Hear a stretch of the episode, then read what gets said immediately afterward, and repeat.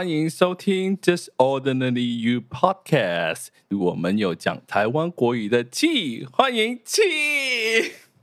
大家好，我是有台湾国语的钟琪。哎，这个礼拜过得怎么样？这个礼拜啊，很忙呢。忙什么？当会计师一整年都很忙。你不是有几个季节忙而已吗？嗯，现在是 kind of 一个小的 tax season。一些延期的啊什么的，所以现在有一个小 deadline，不过 OK 啦，还行。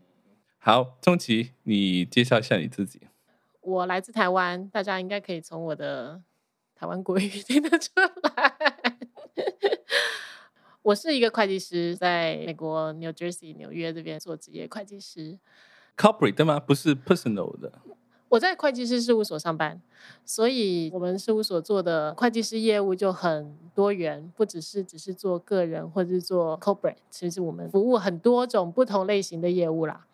最近有一个 intern 进来，intern 是会计系毕业的，我们就一直想问他说：“你真的想念会计系吗？你确定看到我们这些 加班憔悴的样子，你还想要来当会计师吗？”如果我们有听众想要成为一个会计师或者是 auditor，你你会有什么建议吗？叫他们不要来了，不要。你看我的样子，憔悴的样子。基本上是这样子，没有错。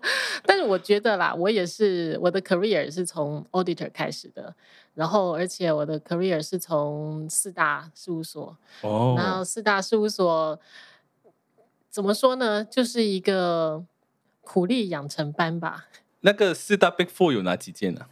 嗯，四大就是有 Deloitte、PwC、Ernst Young 跟 KPMG 这四大。哦，OK。所以 Auditor 是个还蛮辛苦的工作啦。但是我喜欢 Auditor 的原因，我喜欢这份工作的原因，其实是它不只是跟同一群人工作而已，你会接触到不一样的客户，然后不一样的产业，还蛮多。新的 challenge 的吧，所以我觉得这是一个对于会计系毕业生起步的第一个工作是很好的 training ground。我觉得，如果要做这个 auditor 或者进入会计师行业的话，它的首要条件是什么？譬如说学历啊。那学历方面，你要修满会计学分啊。嗯，我记得现在要成为会计师，应该是要一百二十个。会计相关学分吧，我要查一下。除了你有会计相关的学分之外，还要有就是工作经验。是哪一方面的工作经验？在会计师的 supervise 之下的工作经验。大学毕业先去考会计师，考上会计师之后，你就去 intern。但是你没有办法拿到那个 license until 你完成你的 intern，完成你的 training，像医生一样这样子。明白明白。所以要成为一个呃会计师之前，它其中有一部分的 requirement，就是说你要 work under 呃呃会这个会计师的 supervision。OK OK，这个很容易理解。是啊。你刚才说一一年到晚都这么忙吗？几乎是哎，我觉得，尤其是美国的税法啊，其实让会计师不愁没有工作做啦。因为一整年都有大大小小不同的 deadline，你要能够达到，达不到那个 deadline，客户被罚钱啊，然后所以会计师也不会好过。嗯、对，哎，其实我有听过这个 pitch。我们不是中学毕业要选大学选修课的时候，或者 major 的时候，有有学员的人真的是这样子，有这个 sales pitch，就是说，你想一下，那些企业经济差的时候要做账，经济好的时候也要做账，所以呢，会计师不愁没有工作做。这是真的。你是不是选科的时候有听信了这种 sales pitch？我想是，我想是因为。我想家里的长辈有跟我讲过说，说你念会计系基本上不不愁找不到工作了。就像你说的，经济好经济坏，他都要有这样子的人在公司里面。再加上我觉得你要能够念会计系啊，其实要有一种 personality，嗯，你要耐得住，耐得住性子吧？怎么讲？就是耐得住性子看很多数字。嗯嗯，但我我后来发现，不是每个人都喜欢做这样的事情。或者是即使不喜欢，可能也就是不爱做这样。我不是很爱看数字，但是我觉得会计准则有一个规则在，然后我喜欢，嗯，我喜欢有规则的事情，所以对我来说，我觉得会计系会计的事情还蛮 make sense 的，因为它有个规则在。是什么规则？哇，这个其实是一个 skill set 吧，就像你知道怎么样做木工一样，它有一个规则，你要先桌子要有脚，上面有个 table top 这样子的一个游戏规则在。accounting 也是有个游戏规则在的。accounting 行业已经是这么成熟，当然它有一套的 SOP 在里面，跟就好啊。对，可是我想不是每个人都喜欢在一个框框底下工作吧？讲不好听会被死板呢？看你要怎么定义死板呢？因为就像我刚刚说的，有人觉得会计很死板，但是我觉得如果我可以跟不同人一起工作，或者是 work on different project 的话，嗯、这对我来说就不是一个太死板的事情。因为对我来说，死板是日复一日做一样的事情。嗯，对这件事情让我比较没有办法接受。但是在 auditor 这个角色方面的话，倒是跟人的 interaction 还蛮多的。你作为一个 auditor，譬如说你去到你的 client company 的话，你是要查他们账，对吗？对。其实你的角色是什么？你是跟他们是对立的，还是你是过来帮他们呃，就是完成这个 audit 的需要？你问到一个。我是外行 哦，这个这个问题很内行哦，因为会计师其实处在一个很神奇的角色。之所以公司需要一个 auditor 来做 audit 这件事情的话，他基本上希望这家公司的财务报表是合理的。那这个合理的目的是什么？是让大众，让 public，嗯，可以。access 这家公司的资料，然后来做他们的投资的决定。所以会计师这个角色其实要负责的是主管机关跟大众跟使用者。Not necessarily 我是为这家公司服务的啦。嗯嗯嗯。但是付钱的人是谁呢？这家公司。你的 client 啊。对。你过去的呃 audit 的经验里面，你的 client 公司你要跟他们接触嘛？你要跟他们可能拿很多资料账本，那他们的态度一般上是配合的吗？还是觉得说，哎，你你是来查我的？大部分的人都还蛮配合的啦，因为你跟 auditor 作对没有好处。你跟我去作对没有好处，不是说我会威胁他们啦，但是我觉得。你让我的工作赶快做完，你不就也赶快这件事就了结了吗？嗯、对不对？Okay. 我想是一个这种出发点，但是我也有听说过，就是会计部门的人就是给你一个纸箱，里面充满了乱七八糟的哦，就是 supporting document，然后就说 Here you go，你去吧。从一个连续剧的角度来看。一定是这个公司有一些不为人知的账目在里面，然后要为难这个对、呃、来 audit 的。好了，你就有一个礼拜，你看完三十箱的文件哦。对啊，对啊，对啊，看完再来找我，然后就把 auditor 锁在地下室。你可以爆料一下有什么不为人知的吗？在行业里面，比如说有发现，嗯，可能做假账啊之类的。在不被吊销我的会计师执照的前提之下吗？哦，是有签那个什么 non-disclosure agreement。我想一下，哦，我想会计师业的丑闻哦，最大的丑闻其实就是以前安龙案嘛。哦，Enron，Enron，Enron，其实就是一个、嗯、对，但是其实那也凸显出会计师业的一个 dilemma 啦。那当时在那个时候的制度，他没有特别规定说，会计师离职之后你不能马上去客户那边工作。基本上当时的会计师 create 了一个我帮你，你帮我的这样子的一个 revolving door 这样子。当然，这个做法现在是被禁止的啦。这个。其实彰显出一个会计师业，就像我刚刚说，你问了一个很内行的工作。会计师业在跟客户的角色有一些很微妙的地地位在啦。嗯，不是对立，不是服务于他，对，但是很巧妙。对，有一点巧妙啦。其实所有，尤其是上市公司，他们更关注的是它的股价怎么样。那如果你的财报今天出来，并没有你预期中的好，那股价就会下降。那会计师就会遭受从客户来的压力，通常啦。哦，所以上市公司的财报是由独立的会计师所做的。对，财报是客户做的啦，嗯、然后事务所来 audit audit 嘛。嗯、那但是，嗯，虽然会计是一个有规则的事情，但是它在这个框框底下还是有一些。啊，游戏规则 也是有游戏规则的嘛？游戏规则都有 exception 嘛？所以在这个方面，我觉得是考验会计师的一个专业职守的问题。嗯嗯嗯嗯嗯，对对。哎，有没有遇过什么客户是他想很明显，你可以 sense 到他是想游走在这个游戏的边缘，走 loophole 有没有？一定有的啦。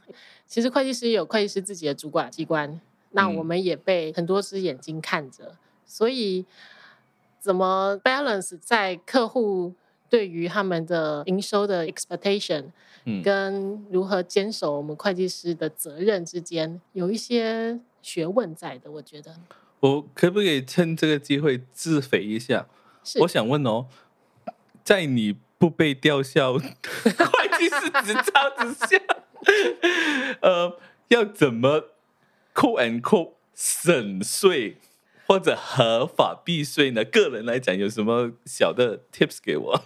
那就是要看我们的 YouTube 圈。其实是我自卑了，我被我被植入式广告了。你被被我植入式是广告了。好，我们等下讲你的 YouTube channel，，不要紧。好，是是，我觉得。第一是你要尽量去了解什么是跟你有关的税法吧。You don't know what you don't know，但是只要你知道了，你就可以在合法的范围之内做一些 planning。嗯，You don't know what you don't know。Exactly，上一集就有人讲。真的吗？OK，Quick my thing alike。嘿。我我常常有听说哦，有人讲说，哎，你开一个公司啦，就是很多你的嗯所谓支出 expenses，你可以用来 claim tax deduction。对，有有没有办法这样子做呢？你你看我这样子的情况，我又有一个 full time job，但是我好像又没有弄什么生意，除非我们可以把这个 podcast 做一个生意来 claim。我这个机器买了，我可以 tax deduction 吗？还是有办法可以这样做吗？可以啊，这个是你的副业啊，这是你的，这是事业之一。其实，那每个人其实都可以有好几个事业啊。大家，美国是资本市场主 资本主义市场，那当然你，你你事业做起来有收入，就可以 claim 跟这个工作有关的费用。OK，好咯，那等下我请你吃饭的话，可以报销吗？我们私底下讲了。好，讲完你的职业。可以讲一下你关于你自己的。你大学的时候是在这里念 Bachelor 吗？还是在台湾？我在台湾念念的大学学位。然哦，是念什么主修啊？我念会计系的啊。啊我是血统纯正的会计师人。我是会计大学会计系毕业的，然后在事务所工作几年之后，我到美国来念 MBA。哦，你是念 MBA 的？对对对。然后。念念完 MBA 之后，我非常非常幸运的在二零零八年那个股市 crash 之前 找到了工作，然后我就在美国工作了。嗯，所以你是从小到大你的志愿就是要成为会计师吗？我从来没有听过有一个小孩说他长大要做会计师。我想会计师就不在小孩子的那个。对对对，职业名单里面，医生、律师可能都是，但是我觉得可能有一点受家庭影响吧，就是我们家人都是公务员啊，就是这种老师啊，就是比较踏实、比较对对安稳的工作岗位。说专业一点，risk averse，就是不喜欢风险的人。对啊，所以嗯，会计师，我觉得这跟我的 personality 也 OK 啦。虽然到现在，我觉得这是一个技术，嗯，你就我刚刚说的，跟木工跟其他的事情是一样，是个技术。那这个技术可以让我有个工作，这个工作可以让我 support 其他我想做的事情。我觉得这还是蛮重要的。嗯，我们上一集也是有一个是 MBA，那我也是有问他这个问题：MBA 有用吗？最好是有用，因为我付了很多钱。你觉得 MBA 这个学位在你现在职场上面有什么帮助吗？我觉得直接的帮助可能比较看不出来，因为我毕竟不是从事什么管理、management 或是 marketing 之类的。但是我想 in general 有一个对于 business world 的一个 understanding，然后再加上我之前就是会计的背景。我觉得这个 combination 是相当有利的。为什么选择来到美国进修呢？这么多国家，好问题。嗯，哎，不如先讲一下台湾人通常如果要选择深造，无论是 bachelor 或者是 master 的话，会去哪个国家？我不知道哎，当时好像笨笨的，我好像也是去了一个那种。升学讲座、讲座之类的，对对对。然后那个那个 coach 就是大力推荐了几家美国的大学啊，什么什么的。然后呃，想想就是觉得好像第一英语系国家会比较容易一点，我不用需要重新学一个新语言，因为在台湾大家都学过英文嘛，就觉得好像不是太困难。然后第二是感觉就是我向往一个。比较没有这么多社会压力的，这么多社会拘束的地方，会吗？对，当时觉得美国是一个自由开放的地方，但是我觉得来美国这么多年之后，啊，全世界都差不多。你当初决定要来美国，到现在你已经生活了多多长时间？有没有十几年了？十十六七年，快二十年了吧。OK，那现在美国的情况跟你本来想象，或者是当初决定要来的时候，有没有什么改变？有哎、欸，哪一方面？我觉得在种族事件，种族事件，啊、对对，最近很多，十多年前都没有很明显的，或者是媒体铺天盖地的。种族事件单一的有了，就是整个 movement 的话，可能就没有这种。我想是这个世界也一直在改变啦，就是这个的，就是这个社会运动也一直在前进。只是我觉得以前以一个没有住居住在美国的外国人的角度来看，你收集到的资讯，你看到的美国新闻，其实是一个非常 selected 的 information，嗯，然后你就会觉得。嗯，我现在不喜欢我现在的现状，我不满意，我想要改变。然后，哎，那个美国看起来还不错，我就去了。但是其实这么多年来，其实我觉得人性啊，在世界各地还是都一样的。不在美国生活的朋友就跟我说：“哎，你美国是不是最近很危险啊？现在出门可能要小心一点啊！最近有这个罪案是针对某一个族群的，你自己要小心一点啊！”他们。接收的信息，我觉得不是像以前这么正面，可能都是一面倒，或者是比较偏向负面的。我觉得这个也跟媒体的态度有关系。你看啊，就是在我们，我想我们差不多年纪吧，不要乱讲，自己以为自己很年轻。不要说二十年前，十几年前的媒体的态度都是一个大家都感觉口径很一致的论坛，对不对？嗯。现在世界各地都一样，就是大家汇报比较不多元的想法，不是要打压媒体，但是我真的觉得人民接受资讯的管道现在很多。如果你就是听着一个一元堂，就是你只听你想听的，你的你的想法就会朝那个方向去形成。会的，我之前看过一个 documentary 叫《Social Dilemma》，呃，他讲说我们现在的社交媒体，譬如脸书的 YouTube，是经过演算法去推送你 video。那在他的演算法里面。因为他想要留你更久，这个就是一个呃 attention economy 嘛。你留在这个 channel 里面越久，他可以拿到的 profit 就越多。他要怎么令你花更多时间去说你的 Facebook 或者看 YouTube 影片呢？他要有一套演算法。譬如说你喜欢这个政治观点的影片，那他接下来他就用演算法一直要 fit 你这个，会造成一个结果，就是说你收到的信息、看到的影片就只是单一方面。因为他不可能去推送你另外一个观点的影片，对吗？你可能哎，现在有另外一个观点的，你可能不舒服，那你就关掉了。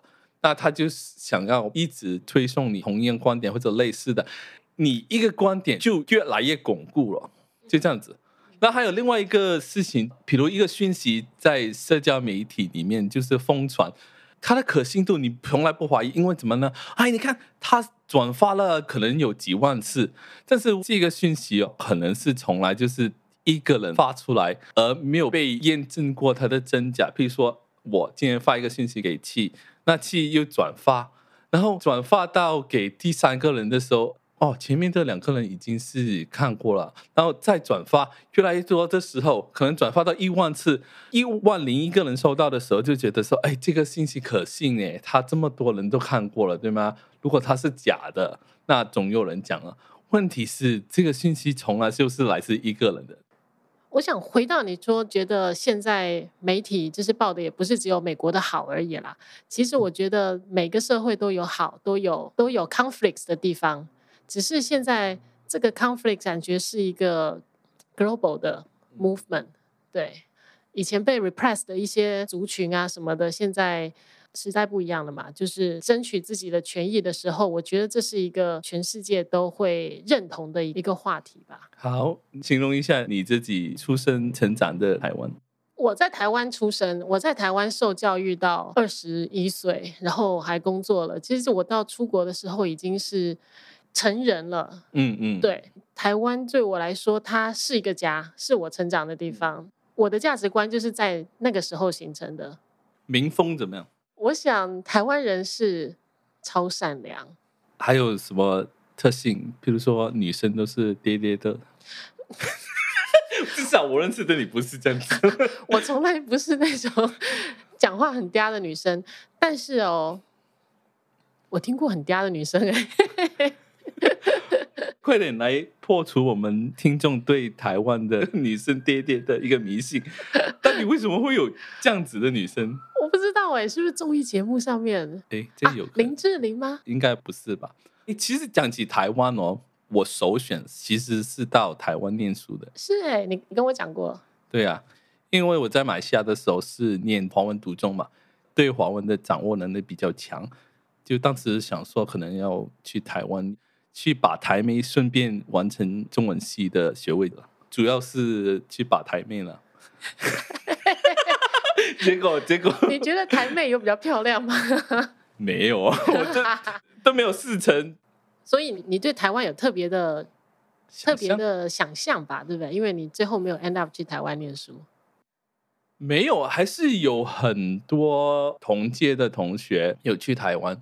我们有一个中学的朋友去念物理治疗，然后他就从此回不来了。就住在台湾了吗？娶了台湾哦，真的，嗯，OK，所以看得出台湾女生的吸引力，一去不回。我我的感觉是台湾女生很很乖咯。有没有想过回到去台湾生活工作？嗯。我想，我现在如果回台湾工作啊，我应该是一个那个，就是觉得上面主管应该会觉得我是一个非常不听话的员工吧。虽然我的主要教育是在台湾得到的，嗯嗯，但是我的工作经验、工我的 career 其实是在美国嗯嗯发展的，所以我觉得我在工作的态度跟想法其实是比较像美国人的。这个态度也许会跟亚洲的就业文化会有冲突。刚才有说你也是曾经在呃台湾工作几年，那你现在在这里工作了好多年，你可以比较一下台湾跟美国的职场文化有哪一方面的不一样吗？我在台湾工作也是很久以前的啦，但、嗯、但是当时我在一个等于是外商公司工作嘛，外商公司其实就已经是一个比较，嗯，就是比较开放的一个工作环境了。亚洲的工作环境里面要求，比如说，希望你工作时间很长，希望你不要比找老板还早下班之类的，这种潜规则，我想是在我现在看来，可能就会觉得不是很合理的事情。我也不会想说我改变我自己这样子，我能够把我手上的事情做完，团队的事情做完，我就觉得我有其他的 personal life to 要 attend 这样子。所以你现在是没办法回到去台湾工作啊，因为他们的工作职场文化跟你习惯的可能是大不相同，变成说很有抵触。有一点是这种感觉吧，嗯。不过我相信现在的公司应该也会渐渐的，就是走一些比较国际化的办公室 policy 啊之类的。但是我的经验是，只要你跟跟老板啊，跟老板不一样，我想。但是，如果你的老板年轻的时候他也是这样子被教育说你的工作应该要怎么样做才算是合格的话，他可能也会有相同的方法要求你吧。所以我想是目前，我觉得我可能会在回台湾工作的话，我会是一个就是很不受教的员工吧。好，那你是一个不受教的员工，那你是一个不受教的 YouTuber 吗？我是 YouTuber baby，我们是什么 合格的？哦，我们是美国注册会计师。要讲这么久，你你你这个开场白不是讲了很很多次了吗？对啊，我跟我另外一个会计师朋友一起做了一个 YouTube。然后那当时我们就在想，我们要怎么样让人家记住我们？我们就说好，我们就是要一开始就说我们是会计师。那为什么想要开始一个 YouTube channel 呢？起因是因为我们每一天都收到客户打电话来问类似的问题，嗯嗯，然后我们就很想要录一段电话录音，就是哦，你问这个问题，然后就按下这个电话录音给他听，FAQ，对对对。但是后来就是发现。嗯，如果可以做一个像科普这样子的会计师频道的话，也许第一就是我帮助他们，就是在帮助我自己，嗯、对不对？第二是其实是一个训练口才的一个方法吧，我想。你会展望将来要做成怎么样，或者是百万订阅之类的？现年订阅数大概有三百多啊。对啊，我想这种讲这么干的，我们又不是老高。我们也不是那种美女 YouTuber 啊，这种话题的频道不会是百万订阅啦。只要有想要知道这方面的人，然后搜寻到我们的频道，觉得我们频道讲的东西有帮助，我觉得这就达到了我们频道的目的了啦。我们也不走美貌或是搞笑的路线，所以有啦，我有看到有人留言说两位什么。是才智才智双全，有有有，我有看到，觉得非常的高兴，然后立刻就说，等一下到后面来领两百块，要拼起来 那个，拼起来，那留言要拼起来。你跟你的 partner 怎么拍的？你们？他是娜娜，娜娜是我的研究所同学，他先进了我们现在这个事务所上班，然后后来我也加入这事务所，就发现我们遇到的。瓶颈其实都很像，如果能够合力，就是把这个这件事做起来的话，希望可以是一个帮助有需要这方面知识的人的地方吧。那你还记得你们两个萌生这个开个 YouTube channel 的那个 moment 吗？那个 moment 哦，其实。我们没有特别做什么 planning 哎，我们就说，嗯，现在的小朋友都在做什么呢？我们要怎么样才可以把这件事情传达给比较多的人？就这样开始了，我们就上网 Amazon 买了一些 器材。哦，那为什么决定是 YouTube 呢？不是 Podcast 呢？一开始有想 Podcast 哎，但是感觉 YouTube 的门槛比较低，you know？我们是会计专业，但根本不是什么什么 audio 专业。我们自己拍，自己剪。你知道我怎么开始剪辑软体的吗？我就是丢 screen，一个 screen 放 YouTube 的 tutorial 怎么剪，另外一个荧幕就是我的哦，你自己剪哦，明白明白明白明白，就 是这样学来的。用什么软件来剪？我用 DaVinci，免费的。那之前是从来没有剪过影片？完全没有啊，从零开始啊。所以我就觉得这也是就是我人生的一个挑战吧，就是挑战一个我完全不会的事情。哦，所以你的人生的高峰点就是作为 YouTuber 来上我的节目，真的差不多。今天就是我人生 高峰了，非常荣幸。你们拍摄是用手机？我们有一个相机，相机。收音器材呢？收音器材就是有一个像。香肠一样那种哦哦，shotgun mic，shotgun mic 对，然后买了两盏 ring light，然后就这样开始了。那个框很窄啊，你们拍的那个背景在哪里？是一个墙壁对吗？后来买了一个那个 backdrop，哦，backdrop 灰色的，灰色的 backdrop，因为其实是在厨房里面拍的，you know。好，这些话题聊到一段落。啊、呃，我们回到我们是怎么相似的？你要我讲还是你自己讲？我们怎么样相识的？你讲，你讲。我们听众比较喜欢听嘉宾讲话吗？我记得的是二零零八年，就是《New Yorker》杂志办了一个 New Yorker Festival，他每年都会办一次这些作家的讲座呀，就是访谈什么的。我平常没有特别关心这个杂志，但是不知道为什么。那天我就让我看到了村上春树要来，而且要 promote 他当时出的一本新书，叫做就是跟 runner 有关的一本书。What I talk about when I talk about running. Exactly. 然后他还要来签名哦，我不知道为什么看到这个新闻，我立刻就买了那个那一场讲座的票。我记得好像是在那一天，我才刚从台湾回来，没有两天，好像。哎呦，对，然后我。就是下了飞机，过几天我就去参加那讲座，一个人去，然后 Kenny 跟当时还是女朋友的 Shirley 排在我的后面，但是老实说，后面还是你排在我的后面？照片中好像你排在我后面。OK OK，好像是，但是我没有注意到你，他没有特别注意，因为其实亚洲人其实没有很多哎、欸、，surprisingly，你记得吗？对，没错。你问我说可不可以帮你带一本书去签？是，是吗？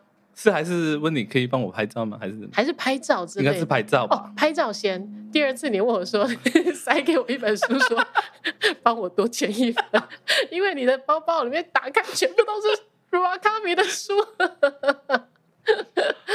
呃，那一次让我印象特别深刻，因为村上春树亲自下来签书会，而且不给我握手。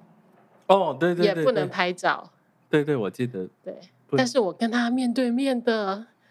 对到眼了哦，有眼神接触，对对，有眼神接触。那你的 version 呢？我以为你是日本人哦，是吗？对，感觉说，哎哎，来拿村上的签名的话，会不会是日本人呢？嗯，看起来也也也好。结果你有看到日本人吗？没有，排我前面的有一个白人，我有听到他叫村上春树签，呃。他帮我们签是签英文的，对吗？对。村上春树帮他签那一本是签村上春树汉字的名字。嗯。他有叫他写他太太的名字在上面，哦、是是日本名字。下一天还是过两天是村上春树的讲座，对吗？嗯嗯。然后刚巧同一个人，那白人终于跟他的太太来了，我就跟他讲了几句。哦，原来当天他是拿那本书帮太太签名的，哇，是这样子。对，我记得那一场讲座会，村上春树的太太坐在我前面一行而已，就是各两个位置而已哦。他就是很很严肃的样子，不笑了，静静的坐在那边。那你不知道他想什么？他是太太。怎么可能？你忘记了是村上签名，然后他太太负责盖章吗？那个不是他太太吗？你以为是他是他的 personal assistant 呢？我我认真的以为是编辑还是 assistant，然后还要帮他翻书。对对对，原来是太太。失敬失敬。那我们沿着讲村上春树哦，因为这四个字，还记得十年后 New Yorker Festival，对，他又来了。对，我们等了村上。十年，他再来。二零一八年，一八年吗？哦，所以上次我见你已经是一八年的时候。哎，应该是哦。哇塞，好久了。哦，对，十年后又看到 Murakami 了。对，那你讲一下你什么时候爱上或者开始阅读村上春树的？我想是大学的时候，而且我会短篇一点的小说一一个晚上就看完，长篇一点我会花几天，就是不睡觉，一直看，一直看，一直看。看完之后呢，就会连着一个礼拜，就是呈现就是整个很没有办法回到现实的感觉，非常的非常的入迷这样子。嗯，就是有村上小说那种 surreal。对。那你还记得你看第一本村上的作品是哪一部吗？第一本应该是《听风的歌》啊，嗯、你你不是照着他出版的顺序来看吧？听风歌好像不是他出版的第一本书吧？还是是台湾翻译的第一本？呃，听风的歌是第一本哦，是吗？绝对是第一本。还是挪威的森林啊？我都不太记得了，呃、太久以前了。很可能是挪威的森林。我自己是挪威的森林。其实我很早就知道有这个作家，也有翻过呃挪威的森林第一页。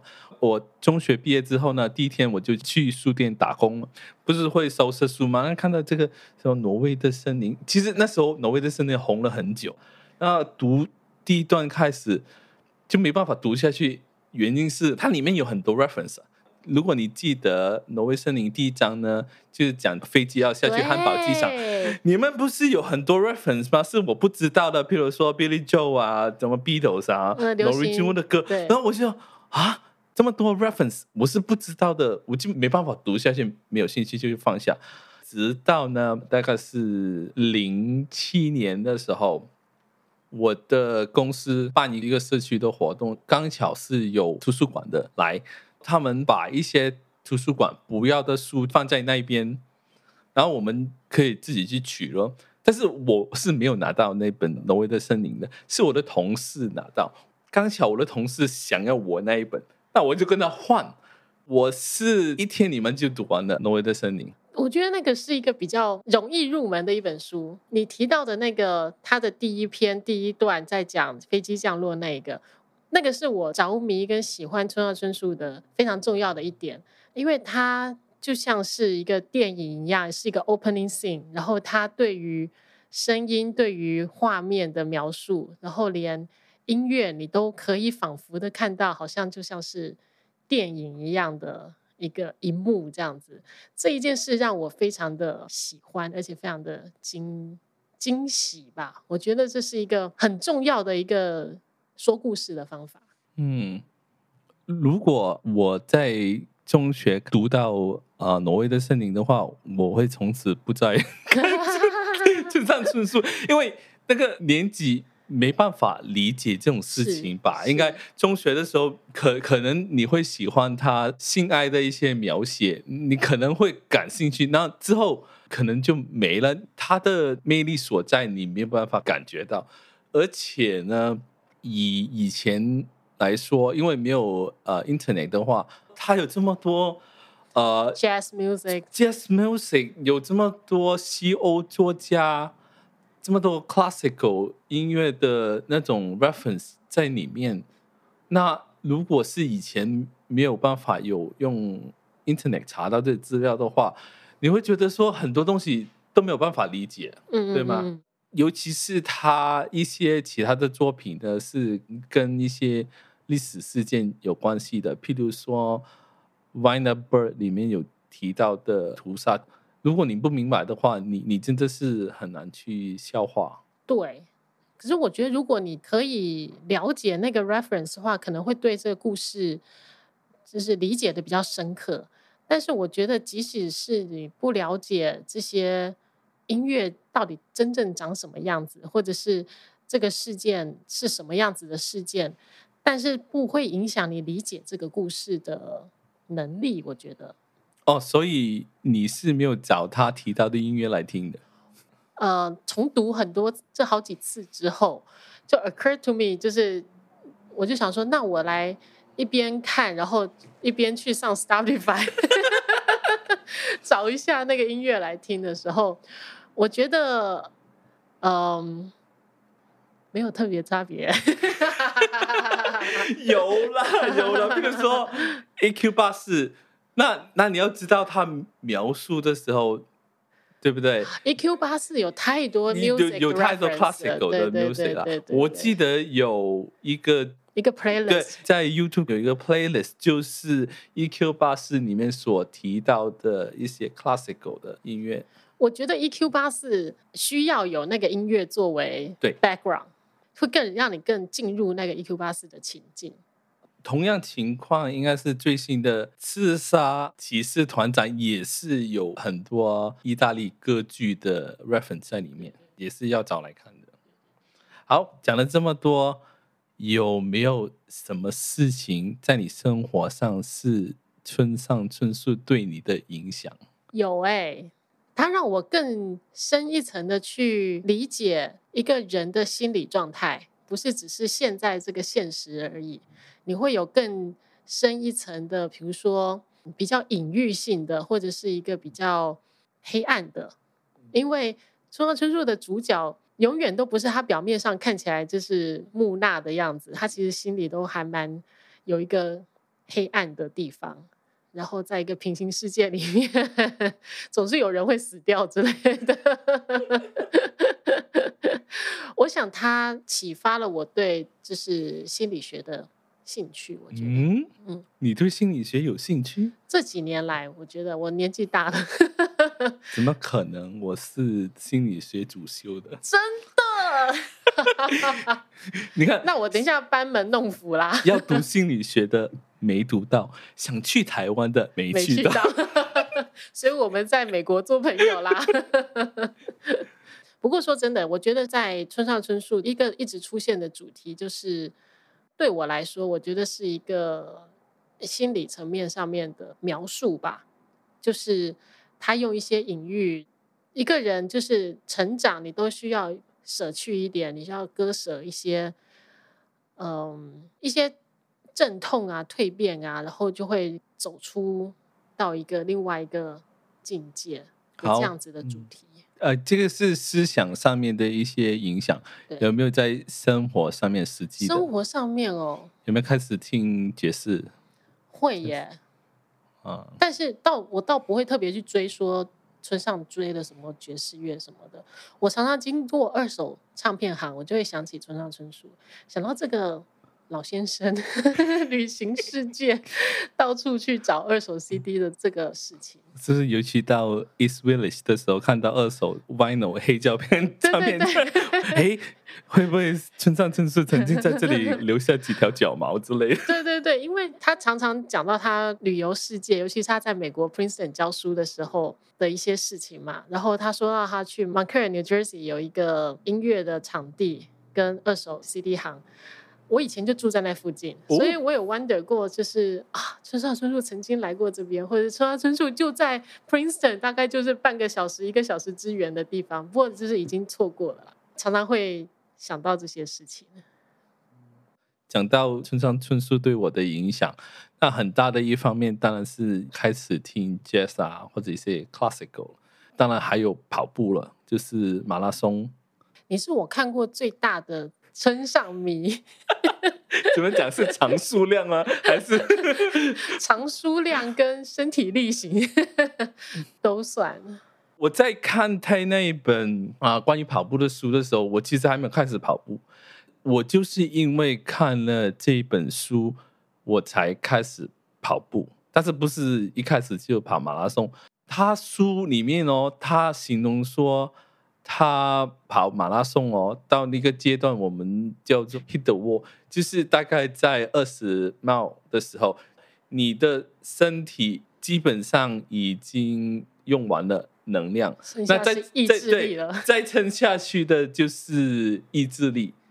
那我就想说，有没有这么神奇呀？啊，就我就开始跑步了，开始跑步是有 five k，然后 ten k，然后跑了两个半马。之后才报名跑一个全马的。我跑第一个全马的时候，我我一直记住村上的一句话哦，我可以慢，但是我不要走。就是他一直很强调说他是一个 runner，不是 walker。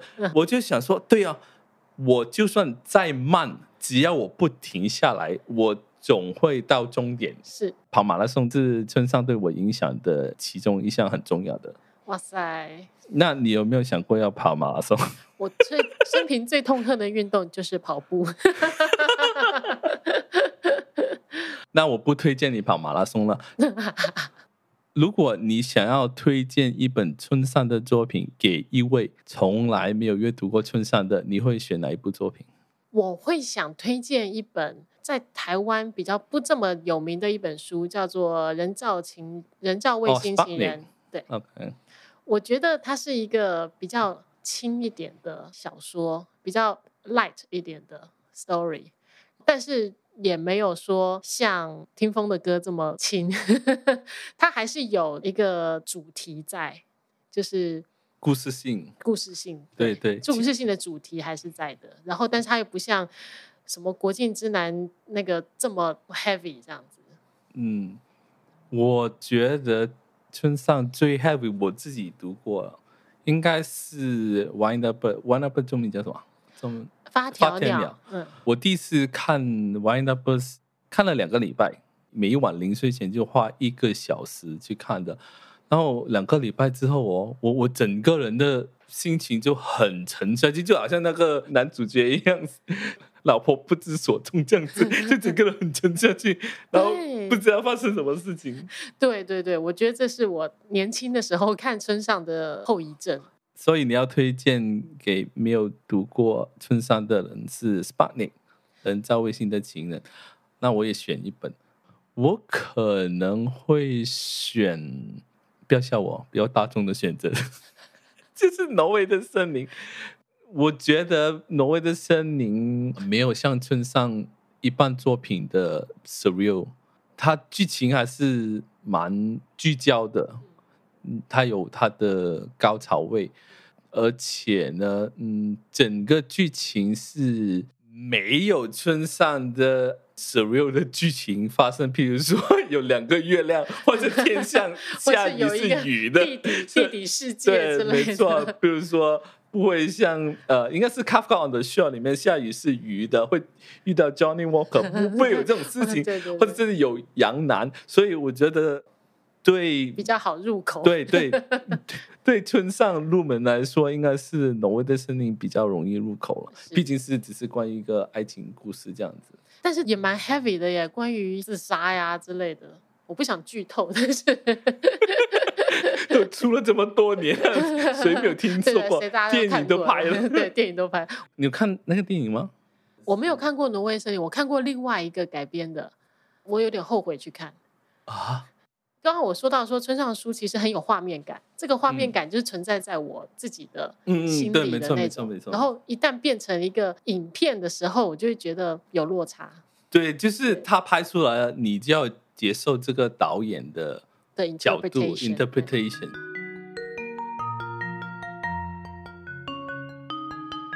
我们休息了一阵子回来，那现在中期在喝 Guinness Nitro Cold Brew Coffee。想要清醒或者是想要放松，都可以用同一罐。有麻醉你的酒精，还有令你清醒的咖啡因，我觉得好棒哦。OK，好，最近有在读什么书吗？有哎、欸，最近对心理学有点着迷，所以我最近看了一本出版很久的一本书了，叫做《被讨厌的勇气》。应该是日本作家的日本作家写的，他是 interpret 阿德勒的，哎，对对对对，阿德勒的心理学对对对学派，对对对对对。才刚开始看啦，我读完了。你喜欢吗？我我忘记了。我另外一个朋友他是 psychiatrist，然后他送了我一本荣格的好大一本的红书，这荣格的著作，嗯嗯、超大一本，但是好漂亮哦。还没机会看下一本，这是我拍办里面的两本书。有看小说吗？最近比较少哎、欸。这种年纪不再看小说。我现在看的小说，嗯，除了村上春树啦，其他的小说应该是说啦，我不爱看言情小说，我不太爱看 romance，然后我也不爱看 historical 的小说，嗯，所以我就一直在痴痴的等着村上春树再出下一本书给我吧。我觉得他应该还有一。本 一本的机会了，一本长篇，然后就这样子就算了。我都很怕他要退休了。那除了看书，你还有什么兴趣吗？我喜欢跳舞。刚刚我说的，就是我的上班是用右脑在上班，我下班之后要需要一点左脑，要不然会会中风吧。对啊，所以就是一个一些比较 express myself 的一些事情嘛，比如说跳舞啊，其实是也是一个认识自己身体的一个方法。很玄呢，很玄吗？通过跳舞来认识自己的身体。对啊，我觉得以前在跳舞之前，我我我从小也没学过跳舞啦，就是在出国之后我才开始发展这个兴趣。嗯、我觉得它可以让我 reconnect with myself。嗯，听起来有点悬，但是。原来你的肌肉是可以这样子，you know，就是可以有其他方法的表达法，跟会计有一个框架很不一样。对，我想就是要 contra，就是要一个互补吧。嗯嗯，要不然人生可能会往一个方向倾斜过去，可能要平衡一点才行。你是跳哪一种类型的舞？我是学阿根廷 Tango 开始的。阿根廷 Tango 是跟 Ballroom Tango 不一样的。阿根廷 Tango 是你知道电影那个《女人香》里面的一段的 Tango，它就是 Argentin Tango。它的 Style 跟 Ballroom Tango 比较不一样，我比较喜欢 Argentin Tango。Argentin Tango 之后呢？我学过 Salsa，我学过 Flamenco，最近学了中东的肚皮舞，我学了十年。这也是另外一种表达自己的身体啊、肌肉啊一些女性的 expression，是我发现就是我以前不知道原来还可以这样做的事情。你的意思是说，你以前不知道你连扭扭曲到这个程度啊？对啊，就是想做一些比较 creative 一点的事情吧。哎，如果我现在跟你说，你可以问我一个问题的话，你会问我什么问题？这等我等我一下，我想一下。我想过去的，就是这个 pandemic，大家都思考到一个不一样的境界了。我想问你，你的 bucket list 和你的 bucket list 在三年前跟你现在的 bucket list 会不会有不一样的？哦，你的意思是因为疫情，我的 bucket list 有没有改变啊？对，其实我也没有什么 bucket list 了。很不私人的 bucket list 可能就是我希望，嗯，在美国五十州里面都可以跑一次马拉松，还有完成六大马拉松。这个是一个不是太私人的 bucket list 可以公开讲的。嗯，我觉得是心态上面吧，因为疫情的关系哦，我真的有看到说，无论是朋友的朋友。啊，同事的亲人就因为疫情的关系离去。哎，我可以讲一下我前两个礼拜的惊险。我们本来想去长岛，突然收到一个电话，我的家人在战斗，叫我们 call 九幺幺。你可以想象，我们刚帮他叫了救护车，然后我们还有二十分钟才回程哦。是，我就想会不会是 COVID 呢？如果是 COVID 的话，诶。我们要怎么样啊？因为你可以想象到，如果是 COVID 的话哦，我们要去做 test。然后 That what comes to your mind first？相对来说，中风或者是 COVID，COVID 比较轻了，因为毕竟打了疫苗嘛。然后就想啊，如果是 COVID 的话。呃，我我要去做 test，小孩可能要不能上学，太太可能要通知工作的地方，然后跟他接触的同事，你可以想象那个连锁反应哦。如果是一个 COVID 而已哦，啊，如果有的话，你今天 大家都你看，对，那个、这是个连锁反应，那个连锁反应有一点恐怖了。呃，那回到你的问题，bucket list 没有改变，反而。更巩固了我一向的一个想法，就是活在当下。OK，好，现在是十月份，我们可以闲聊一下 Ottofest。耶！我要去德国的时候，我有问你意见的。我二零一八年跟一群朋友去了 October First。啊，我是一九年跑这个柏林马拉松的时候去的。你是一群人哦，跟我单独一个人是很很不一样的。你是你一单独一个人去了？对啊，你先讲一下，让我羡慕你一下。我我跟一群朋友啊，然后我们的目的就是要去 Oktoberfest。you know，就是在大家都喝的半醉的状况，you make fast friends。我们在那个慕尼黑的那个 festival 里面，我们 reserve 了一个 table，然后。周围就是来自世界各国不一样地方的人，都是来参加这个啤酒节的，就是真的是 fast friends，第二天再也不会再见面的 fast friend，就是非常有趣啊！你进去那个 tent 多少次？一天还是两？一整天。你这个版本是很豪华、很 happening 的，有自己的 tent，有一般朋友一起去。我我这是另外一个 version 的，我这是 solo 的。我第一天去到。我放下行李，然后我就自己一个人去，没有 reserve 什么 tent，就是静静的自己一个人走进去，找一个空的，不是一个空的 table 啊，是一个位置没人坐了，然后坐下来就开始点东西吃，好像是点了啤酒，然后香肠，就坐在那边吃。那一趟旅程我是有拍下来的。假装这次 YouTube 这样子 自己拍，然后我隔壁那个我不知道，可能是本地人，他要看着我的奇怪这样子，整个场合很 happening，然后我自己呢就很孤独的一个人自己在吃，也 make 不了 friend，因为我不知道人家讲不讲英文呢，还是我又不可以讲德文，逛一逛买一下 Magnet 就走了，然后呢。我晚上回到去 hostel，我住 share dorm 嘛，所以回到去那个 share dorm 不是遇到很多人的，这刚巧有一个来自芝加哥的，他也是呃跑完柏林马拉松下来，然后有一个是他的朋友，另外一个是女的，是来自墨西哥的，然后我们就谈谈谈，因为只有我们这几个是在美国的，而且讲英文的嘛，对吗？然后我们就约了晚上出去。啊，这下就不一样了，真的是。所以说，还是要朋友一起 对。然后，然后去到就很疯狂啊，疯狂到呃，我们是站在那个椅子上面呢跳舞，呃，手搭着肩，有一些不认识的人，突然间有一个人哦，他拿出一个瓶子哦，然后倒出一些白色的粉末，然后。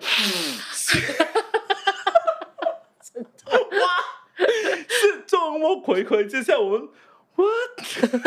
我们是你就默默的就醒了吗？白色粉末是 cocaine 吗？还是什么？然后我们有问他啦，他说不是 cocaine 啦，也不是什么毒品，呃，可能我我也不知道他讲说一些提神的一些物质粉末，明明就是。他他他这样讲，然然后你你记得他的啤酒不是像你。现现在喝到这么这么小杯是超大杯，它是一 liter 还是什么？我知道我拍照吗？超大一个。我记得我拍照，他的背跟我的脸是差不多。对对，还有那个 Presso 也跟我的脸一样大。对，也也不管是谁的谁叫的酒，谁的杯，我就传传着来。然后喝喝到挂，就大家回去 hostel 这样子。Oktoberfest 是值得去一次的，我觉得还蛮好玩的。那我们也希望疫情过后，我们可以继续游玩整个世界。没问题。最后结尾，呃，对本 podcast 有什么寄望吗？首先要谢谢你邀请我来上你的 podcast 节目，我觉得非常的荣幸。希望你的 podcast 订阅者多多，而且我希望借由你的 podcast 可以窥探到很多不同的世界的人。这是我对 Podcast 的一个期许，也希望你成功。好了，谢谢钟琪，谢谢，拜拜，我们下一集再见，拜拜。